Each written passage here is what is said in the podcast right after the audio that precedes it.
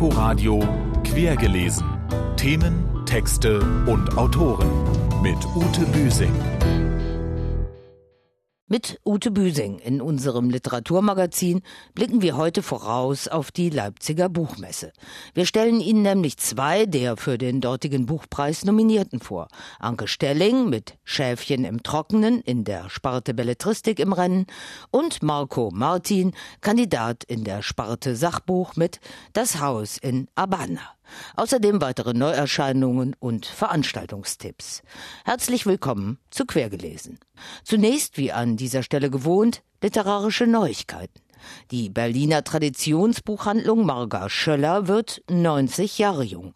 Im Gründungsjahr 1929 noch direkt am Kudamm beheimatet, wurde der Laden schnell zum Treffpunkt der Anti-Nazi-Intelligenz. Er überwinterte im Nationalsozialismus mit Pferdefotografien und wurde dann eine der ersten lizenzierten Buchhandlungen, erst durch die Russen, dann die Briten. Früh gründete Marga Schöller eine englische Abteilung, die bis heute ebenso Bestand hat wie das ausgeprägte Sortiment, die intensive Kundenbetreuung und die Lesungen. Zum Zentrum des geistigen Berlins machten Marga Schöllers Bücherstube mit dem charakteristischen Löwen prägende Persönlichkeiten des 20. Jahrhunderts wie Thornton Wilder, Ingeborg Bachmann, Max Frisch, Bert Brecht, Arnold Zweig. Aus Anlass des 90. Geburtstages von Maggerschöllers Bücherstube stellt Dors Grünbein am Dienstag, dem 19. März um 20 Uhr in der Knesebeckstraße 33 sein neues bei Surkamp erschienenes Buch Aus der Traum Kartei vor. Einige ihrer bekanntesten Titel sind Nachdenken über Christa T., Der geteilte Himmel, Cassandra. Am 18. März wäre Christa Wolf 90 Jahre alt geworden. Sie war sperrig, sie war spröde. Da stand eine ihre eigene Frau als Fels in der Brandung des Luxus und der Moden. Seit 1976 habe ich Bücher geschrieben, die jeweils markierten das Ende oder den Höhepunkt einer Lebenskrise und Lebenseinsicht. Sie stand für ein anderes, besseres Deutschland mit all seinen historischen Brüchen, Abweichungen, Unvollkommenheiten. Bis zur Wende blieb sie SED-Mitglied. Auswandern kam für Christa Wolf nie in Frage. Doch sie kämpfte intern mit den Betonköpfen der Bürokratie und gegen die Biermann-Ausbürgerung. Mit dem Wort Wende habe ich meine Schwierigkeiten. Stimmt es noch in dieser täglich vorwärtstreibenden Lage? Ich würde von revolutionärer Erneuerung sprechen. Selbstverständlich gehörte Christa Wolf zu den Rednern bei der legendären Demonstration auf dem Alexanderplatz. Als wenig später bekannt wurde, dass sie in den frühen 60er Jahren Jahren IM bei der Stasi gewesen war, ohne damit allerdings nachhaltig Schaden anzurichten, reagierte sie verstört.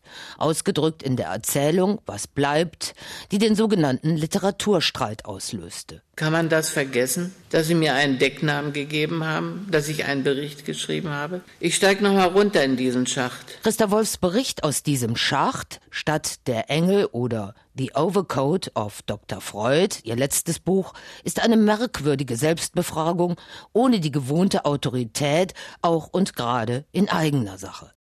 Nachdenken über Christa W. heißt ein besonderer Erinnerungsabend zum 90. Geburtstag von Christa Wolf am Montag, dem 18. März um 19.30 Uhr im Literaturhaus Berlin. Mit dabei sind Judith Schalansky, Christoph Hein und Ingo Schulze. Schauen wir voraus auf die Buchmesse in Leipzig. Sie wird am kommenden Donnerstag traditionell mit der Verkündung des Leipziger Buchpreises eröffnet.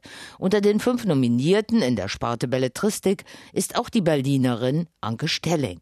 Schon einmal sorgte die 1971 in Ulm geborene dreifache Mutter für Furore. Gleich mit ihrem Debüt Bodentiefe Fenster wurde sie vor vier Jahren für den Deutschen Buchpreis nominiert. Dieser Roman ist eine Bloßstellung urbaner Kreativromantiker mit Hang zu robuster Bürgerlichkeit im Prenzlberger Milieu. Jetzt legt sie mit einer witzigen weiblichen Wohnungsmiserenverdichtung nach. Schäfchen im Trockenen. Unsere Rezensentin René Zucker hat's gefallen. Ausgangssituation ist eine derzeit bekannte. Eine Familie sucht eine bezahlbare Wohnung. Handicap, die Familie besteht aus Vater, Mutter und vier Kindern. Welcher Vermieter will sowas? Vater Sven taucht erstmal eine ganze Weile nicht auf und später raucht und schweigt er hauptsächlich, kümmert sich aber vorbildlich um die Kinder. Ist auch nötig bei der wütenden wegen Frank und dichtenden wegen Leben Mutter Resi. Die sitzt in der ehemaligen Speisekammer ihrer jetzigen Wohnung, deren Hauptmieter Frank ist, der aber die Wohnung gekündigt hat. Konsequenz einer Wohngruppengeschichte. Resi sitzt also in der alten Speisekammer, die sie sich zur Schriftstellerkemenate umfunktioniert hat. Dabei hat sie das Dichten nicht gerade mit der Muttermilch aufgesogen. Meine Mutter hat mir ein Tagebuch hinterlassen. Darin steht nur ein einziger Satz.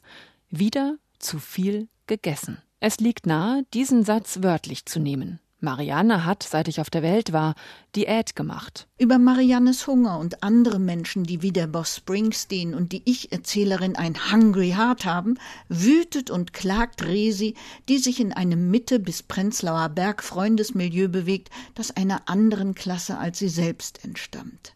Dass das hungrige Herz auf Klassenzugehörigkeit keine Rücksicht nimmt, ist nur wenig tröstlich. Resi lamentiert. Und damit sie das nicht völlig ins Leere tun muss, adressiert sie ihr Lamento an Bea, die 14-jährige einjährige Tochter. Die soll schließlich wissen, wie es im Leben zugeht. Coole Ferien oder gutes Aussehen oder glückliches Leben. Du weißt schon, all das. Woher weiß ich denn, dass dieses im Moment Leben nicht auch nur ein Bild ist. Anke Stelling traut sich was. Schlechte Laune von vorne bis hinten und dabei klug und manchmal sogar witzig. Auch wenn man manchmal beim Lesen denkt, jetzt ist doch gut, wir haben verstanden, das Leben, vor allem das Leben ohne Geld ist ein Scheiß, aber zwischendurch muss man doch mal Ruhe geben. Aber Resi gibt keine Ruhe, noch nicht mal als sie für ihr letztes Buch, vielleicht das, weswegen Frank und der Rest der Baugruppe so sauer auf sie sind, weil sie ausgerechnet dafür einen Preis bekommen hat, der auch noch mit Geld verbunden ist. Da gibt's gleich Pizza mit Mezzomix für die ganze Familie. Aber selbst das macht Resi nicht besser gelaunt würde auch nicht zu dem Buch passen. Beziehung, Kunst, Familie, Freunde, alles Lüge. Am Ende endet man in Ahrensfelde. Der ultimative Roman der Gegenwart über die Frau in der Wohnungsmisere als Mutter und Künstlerin. Anke Stelling, Schäfchen im Trockenen, ist im Berliner Verbrecherverlag erschienen. Und am Dienstag, dem 19. März, ist Anke Stelling damit zu Gast im Berliner Reh, kurz für Raumerweiterungshalle, in der Kopenhagener Straße 17. Beginn ist 20.30 Uhr.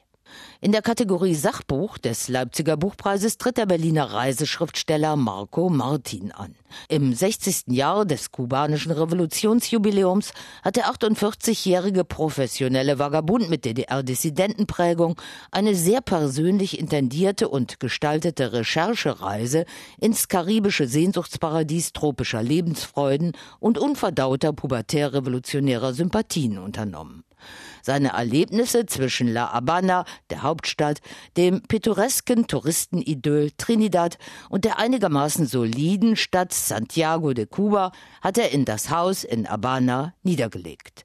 Sein Rapport fällt ernüchternd aus. Ich lernte über mich, dass mein Referenzsystem nicht das Referenzsystem war oder sein konnte, was dieser Insel gerecht wird. Und auch die Folie der DDR-Erfahrung war zum Teil nicht wirklich hilfreich. Und dann merkte ich, je tiefer man geht und man mit den Leuten anfängt zu sprechen und die Leute sich auch öffnen in bestimmten Momenten, ist die Angst vor dem Überwachungsstaat noch viel tiefer, weil lebensweltlich verquickt mit allen möglichen Alltagsdingen, wo sich der Staat hineingedrängt hat. Wir hatten ja auch 60 Jahre Zeit, das zu tun.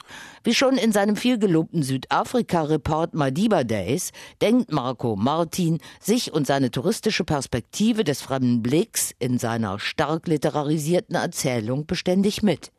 Er hinterfragt die wie inszeniert wirkenden klischierten Vorführungen und Verführungen von Straßenkünstlern, Musikern und Prostituierten beiderlei Geschlechts und wird doch Teil des Spiels um Geld, die von den Einheimischen begehrte Touristenwährung Cook und um Macht. Es tun sich immer weitere Hintertüchen auf und es ist so ein bisschen wie diese Wohnungen, die zur Straße hin offen sind und dann geht es immer labyrinthischer tiefer hinein und für mich war es die Herausforderung, dem nachzugehen und dafür auch eine Sprache zu finden, obwohl es eine Hardcore-Diktatur ist, zusammen mit Venezuela die äh, letzte Diktatur auf dem Kontinent, ist es natürlich nicht nur durch das Politische erklärbar. Es gibt dann natürlich auch die Menschen und ihren ungeheuren Lebensmut, ihren Witz, ihre Trickyhaftigkeit. Man ist auf dieser Insel festgesetzt und sieht dann in den Fremden erstmal wandelnde Bankautomaten. Martin demaskiert die verblichenen Parolen von Che Guevara und Fidel Castro. Er leuchtet das allgegenwärtige Überwachungssystem aus und er zeigt die aus der bröckelnden staatlichen Planwirtschaft erwachsene Schattenwirtschaft mit ihren Privatrestaurationen, Privatunterkünften und halblegalen privaten Vereinbarungen. Nicht zuletzt begibt er sich auf Spurensuche bei berühmten Schriftstellern wie dem verehrten Leonardo Padura, den er zum Interview trifft, und er setzt ein Denkmal. Für den großen kubanischen Schriftsteller, der bis heute Persona non grata ist, nämlich Guillermo Cabrera Infante, Drei traurige Tiger, das Buch über das vorrevolutionäre Kuba. Marco Martin lässt seinem homosexuellen Begehren bei der Kuba-Reise freien Lauf. Die Anwärter dieser Art von Landeserkundung stehen Schlange die Schlange stehen, sind dann diejenigen, die das für Geld machen. Das hat mich ja nicht interessiert. Aber es ist natürlich dann schwieriger, Nischen zu finden, wo solche Machtstrukturen nicht da sind. Marco Martins literarisches Tagebuch, kein romantisch-nostalgisches Kitschbuch, Das Haus in Habana, ein Rapport, ist im Wehrhahn Verlag erschienen.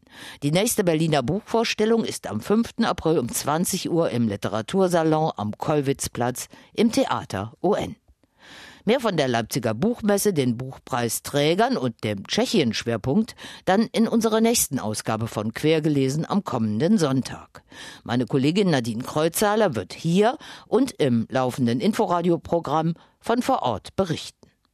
Auch er wird in Leipzig aktiv sein. Sascha Stanisic. Für seinen Roman Vor dem Fest wurde er vor fünf Jahren mit dem Leipziger Buchpreis ausgezeichnet. Der überbordende Erzähler aus Bosnien fällt seit seinem Erstling wie der Soldat das Grammophon repariert immer wieder positiv auf. Seine Wolten sind in der deutschsprachigen Gegenwartsliteratur sehr besondere, nicht nur in der Sparte mit Migrationshintergrund. Morgen erscheint sein neuer autobiografisch geprägter Roman Herkunft. Für uns hat Daniel Kaiser das Buch gelesen. Mit kräftigen Farben malt Stanisic seine Ahnengalerie und die eigene Geschichte, aber eben nicht mit einem Behördenbleistift, sondern mit einem buschigen Pinsel. Der malt nicht unbedingt wahrheitsgetreu.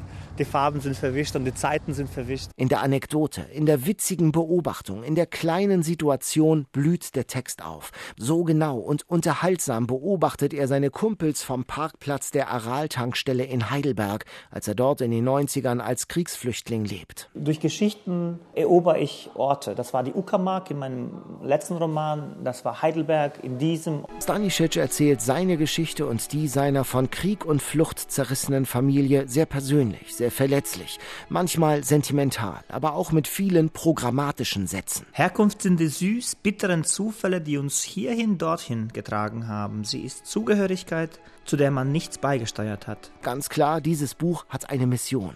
Und manchmal spürt man ein bisschen sehr, dass Stanisic unbedingt das Buch der Stunde schreiben wollte. Es ist mir auch absolut wichtig zu betonen, dass ich dieses Buch tatsächlich auch als eine Antwort auf sehr viele Debatten, die wir heutzutage zu führen glauben, äh, geschrieben habe. Stanisic trifft seine betagte, demente Großmutter auf der Suche nach den Ahnen. Ich habe nach ihren Erinnerungen gesucht, gleichzeitig hat sie ihre Erinnerungen verloren. Und irgendwo in, diesem, in dieser Schnittmenge kam dann die Fiktion dazu. Und es war so, als würden wir uns in einem ja, ausgedachten Universum noch einmal kennenlernen.